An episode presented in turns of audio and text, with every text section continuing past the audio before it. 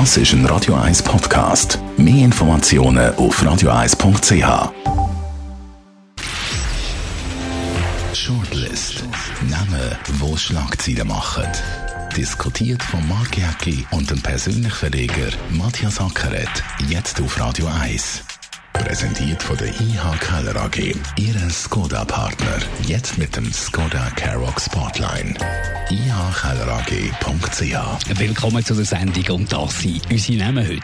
Yogi Löw, 0 zu 6 gegen Spanien. Nach der brutalsten Pleite seit 1931 wird in Deutschland der Kopf vom Bundestrainer gefordert.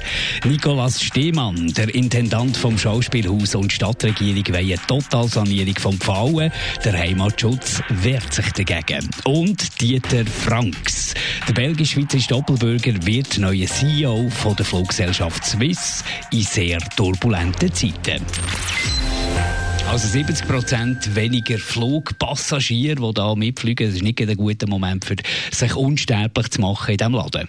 Wohl vielleicht eben schon. Er kann ja nur noch besser werden, oder? Also wenn er einen guten Kurs hat und die Swiss, irgendwann ist ja die Pandemie auch vorbei, die Swiss steigt wieder an, dann geht das natürlich auch ein bisschen auf seine Kappe. Aber er hat natürlich andere Probleme. Er muss sich auch mit der Muttergesellschaft, mit der Lufthansa können arrangieren.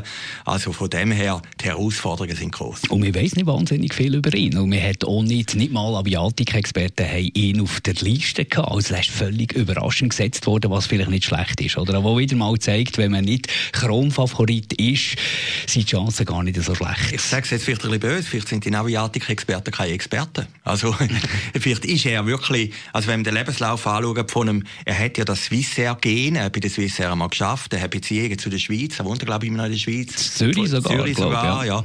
ja. Am Zürichsee auf jeden Fall. Und die Frau ist eine Schweizerin, also er hat die DNA, oder? Und hat natürlich auch internationale Erfahrung. Er war in Chicago, er war bei der Lufthansa. Also wenn man das Profil, ich habe heute Morgen auch in der Zeitung gelesen, ist das nicht so schlecht und ist eine gute Voraussetzung. Also er versteht etwas vom Business und das ist ja schon eine Voraussetzung. Das Problem ist einfach nur, äh, du kannst jetzt mit Management wissen, kannst jetzt da gar nichts machen bei der Corona-Krise. Das ist einfach so. Da fliegen die Leute nicht mehr, können zum Teil auch nicht mehr fliegen. Da hast du keine, da hast keine äh, Tools, da hast keine Instrumente, die du da kannst ansetzen kannst. Da musst du einfach so nehmen, wie es ist. Und das ist natürlich äh, für einen Manager eine Aufgabe, die du fast nicht kannst lösen kannst. Ich bin nicht einmal sicher. Er war bei der Lufthansa, gewesen, also bei der Muttergesellschaft. Und hat dort höchstwahrscheinlich, die hat ihn jetzt auch gewählt, hat einen guten Draht, oder? Und ich meine, die Swiss, das ist einfach die Realität, ist ja keine Schweizer Gesellschaft, gehört der Lufthansa. Und der kann natürlich dort schon ein gutes Wort einlegen, oder? Er hat vielleicht auch eine offene Tür bei der Direktion. Also, aber das ist ja nicht das Einzige, Matthias. Nein, das ist aber, ja nicht das Einzige. Es geht vor allem darum, dass du keine Passagiere hast, dass du nicht kannst fliegen kannst, dass das Personal äh, nichts zu tun hat. Ja, das, ist ja, das ist ja das Schwierige für eine Brand. Ich meine, äh, ehemals Swissair, früher eine stolze Fluggesellschaft, die Leute, die dort gearbeitet haben, haben es geliebt. Dann hat das Grounding, dann kommt Swiss und dann hat man so ein bisschen das Gefühl, ja, es ist nicht mehr ganz so der Berufsstolz, es ist nicht mehr ganz so die Markentreue und jetzt die totale Krise, wo niemand mehr um, umfliegt, 70 Prozent weniger Passagiere. Das ist Wahnsinn, das ist fast nicht mehr zum, zum Tragen und da schwindet natürlich auch ein bisschen die Liebe der Mitarbeiter zu, zu der Fluggesellschaft. Oder? Natürlich, also, auch, auch zu den Passagieren. Also die Boni sind natürlich nicht ganz gut gewesen und dann hat es natürlich auch ein Problem mit Reisen, die gebucht worden sind während Corona, wo dann äh, Swiss nicht sehr kulant war. Also da hat sicher auch große marketingtechnische Fehler gegeben. Aber man darf nicht vergessen, Swissair ist natürlich der Überbrand gewesen, ein Heiligtum von der Schweiz. Ich finde, Swiss hat es auch nicht so schlecht gemacht. Ist natürlich nicht mehr ganz äh, das Original gewesen, aber äh, der Brand ist eigentlich gut gewesen. Und äh, die Frage ist natürlich schon, äh, auch die Lufthansa ist unter Druck, die Swiss ist unter Druck. Wie viel weite Leine lässt denn die Muttergesellschaft dem Kind, oder? Und ich glaube, da kann ein Manager mit einer guten Strategie, mit einem guten Auftritt schon noch einiges bewirken. Wenn in Frankfurt die sagen, ja, die Swiss, die interessiert uns nicht mehr, die würgen wir ab, ist ein Konkurrent, weiß Gott was, ist natürlich eine andere Ausgangslage wieder, wenn sie sagen, ja, die Swiss ist eigentlich ein, ja, ein schönes Juwel, ein Bijou, da wollen wir pflegen. Als Bindeglied gebe ich dir recht, als Bindeglied zwischen Besitzerin und, und eben dieser Fluggesellschaft Swiss gebe ich dir recht. Aber was er jetzt das Einzige, was er jetzt machen kann, ist einsparen. Und einsparen, dann bist du einfach der Sanierer. Dann bist du der, der, Stellen streicht. Dann bist du der, der abbaut. Da kannst du keinen Blumentopf gewinnen im Team selber. Nein, das höchstwahrscheinlich nicht. Und vielleicht haben sie auch einen genommen, der ein bisschen von weiter weg ist, der nicht so verbandet ist. Ich weiß es nicht. Aber äh, äh, du hast vorhin gesagt, ich meine, wir müssen ja nur mal am Flughafen rausgehen. Wir müssen in den Circle gehen. Ich meine, da hat es relativ sehr, sehr wenig Leute, die dort rumlaufen. Das ist ein trauriges Bild. Oder wenn man den Stadtpräsident von Klo Quote, haben wir ja mal gehört da bei euch im Talk Radio. Das ist brutal, was dort rausläuft. Und Swiss ist natürlich an erster Stelle die Hauptleidtragende oder einer der Hauptleidtragenden von der ganzen Krise. Aber auch ein Unternehmen, das weitergeführt werden. Und ich glaube, ein guter Manager zeigt sich erst in einer Krise. Also er hat jetzt die Möglichkeit, eigentlich zu profilieren, zu leuchten, wenn er die Swiss irgendwie durch die schwierigen Jahre durchbringt. In guten Jahren ist das nicht so schwierig, oder? Dann läuft ja alles auf dich zu, hast du gut viel, hast Medien, Passagiere, Mitarbeiter sind happy.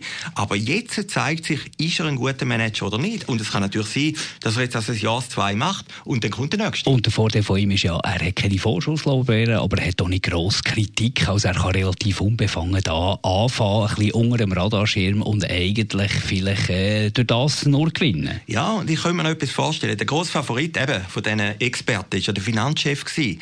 Ein Finanzchef, der, wenn der CEO wird, dann fängt er natürlich an zu sparen und, und nur mit Zahlen denken. Vielleicht ist das ein anderes Signal, dass man jetzt einen genommen hat, der eben nicht Finanzchef ist, der auch versucht, wieder etwas aufzubauen, strategisch zu denken und sich nicht nur auf die Zahlen fokussiert. Und der Finanzchef und der neue CEO sind ja gut befreundet, kann man lesen, auch von einem Experten. Also von dem her ist das vielleicht gar nicht so eine schlechte Ausgangslage. Lassen wir uns überraschen. Mission Impossible für einen neuen Swiss CEO, der Dieter Franks.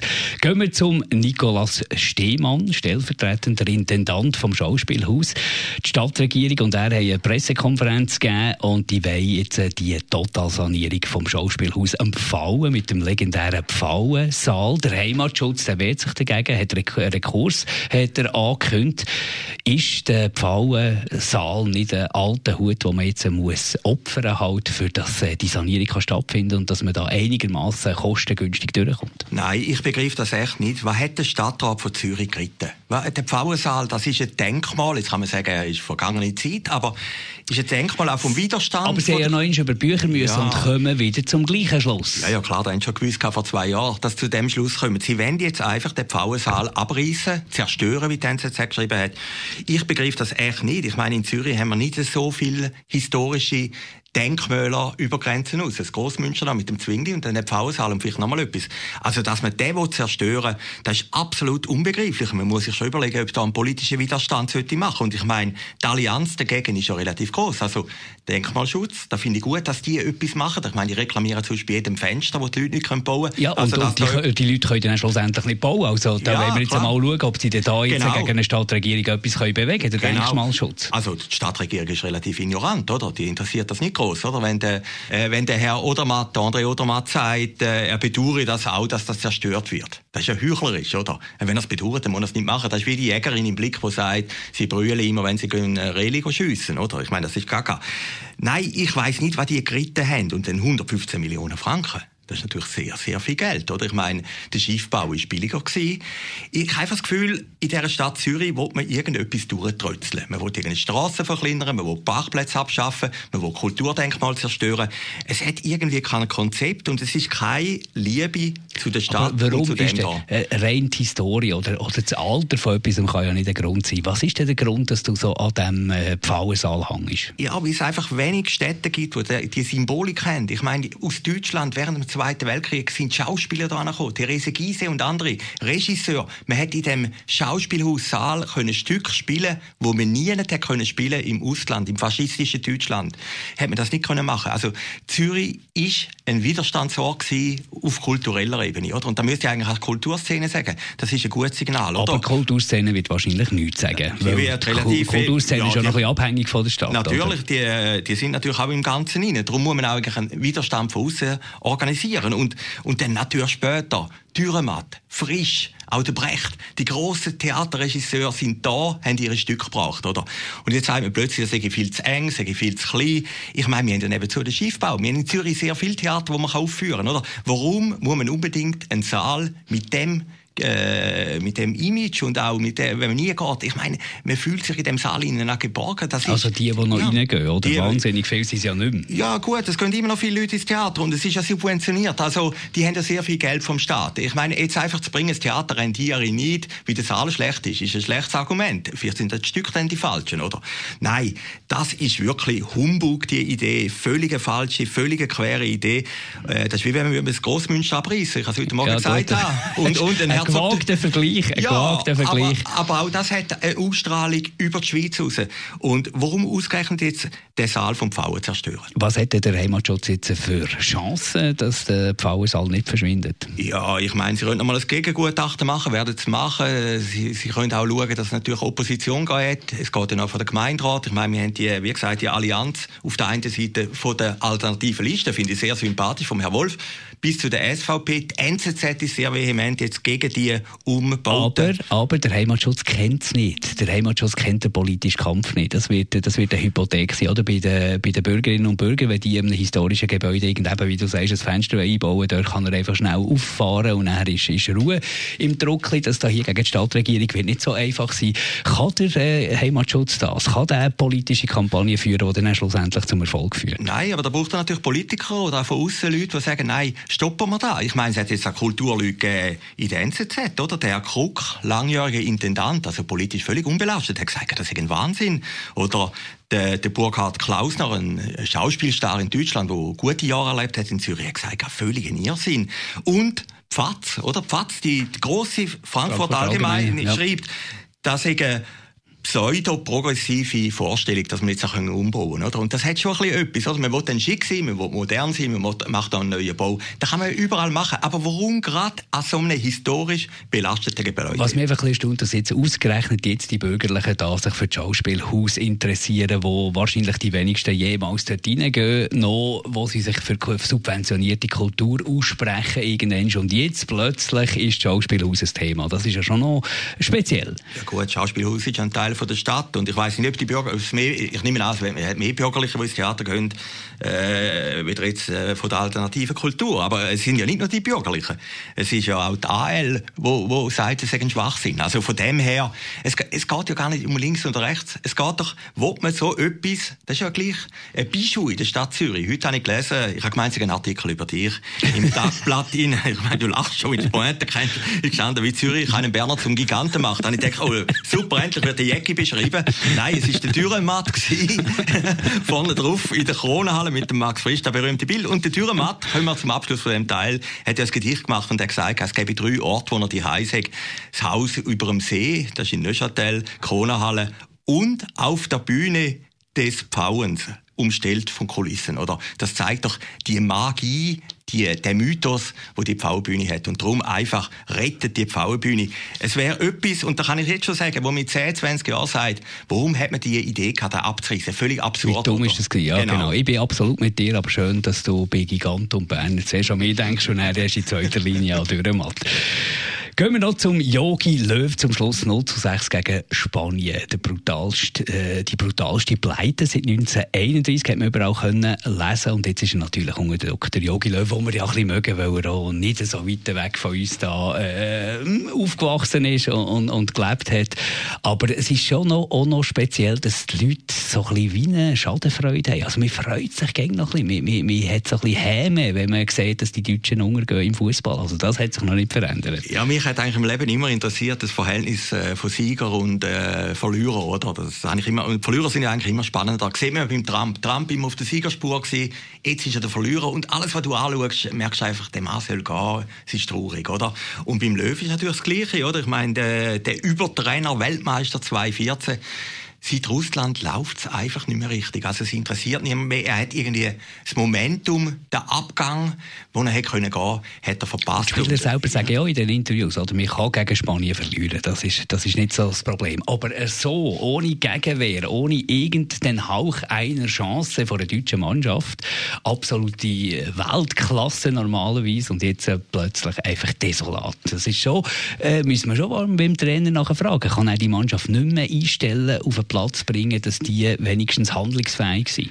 Nein, er kommt irgendwie an die Mannschaft nicht mehr an, oder? Ich meine, Trainer sein, das ist irgendeine Magie, oder? Dass du die Leute erreichst aber, und mit denen kannst spielen, haben wir schon ein paar Mal diskutiert. Ja, aber das ist noch, aber ja. das ist noch ein interessanter Punkt. Ich habe kürzlich ein Interview gehört mit dem Angelo Ganepa, wo er äh, über einen Trainer, den er hat müssen entlassen, äh, hat diskutiert. Und da geht es darum, äh, geht's häufig darum, er erreicht die Mannschaft nicht mehr. Und das finde ich ja noch etwas Spezielles. Der Trainer ist ja die, die, der nächste Funktionär eigentlich an der Mannschaft. Was was passiert, dass du plötzlich eine Mannschaft nicht mehr erreichst. Und beim Jogi Löw hat man ja etwas ähnliches Gefühl. Er erreicht offenbar die Mannschaft nicht mehr. Weil die machen nicht mehr, was er will. Die können äh, das, was man im Training probiert, nicht mehr auf den Platz bringen. Ja, das hat mich auch immer fasziniert. Ich meine, ein, ein, ein Profi, ein Fußballprofi, will immer die beste Leistung geben. Also er, er, er, ich kann mir einfach nicht vorstellen, dass ein Kollektiv oder in den meisten Fällen eine kollektive Verweigerung gibt gegen den Trainer. Aber man würde vielleicht auch sagen, die anderen sind einfach besser gibt auch noch die ja, Realität. Sie, Sie, ja, ja, gut, ja, aber auf höherem Niveau. Und, und, und da kommt natürlich auch etwas anderes dazu.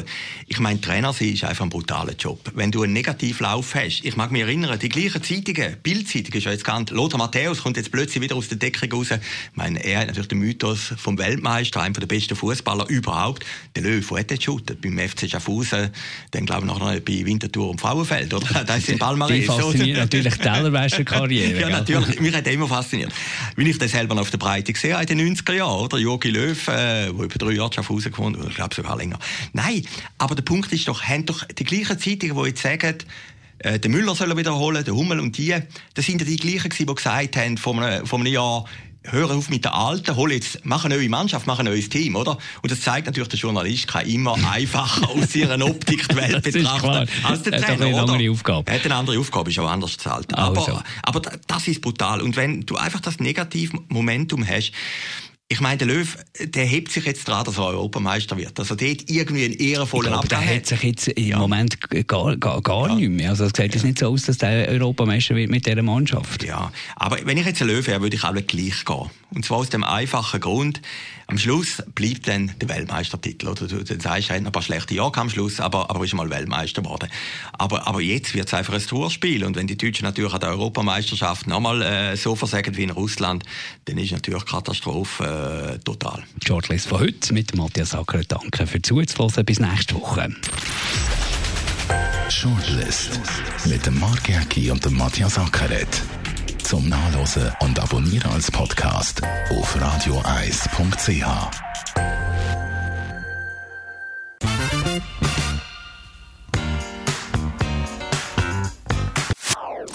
Das ist ein Radio 1 Podcast. Mehr Informationen auf radioeis.ch.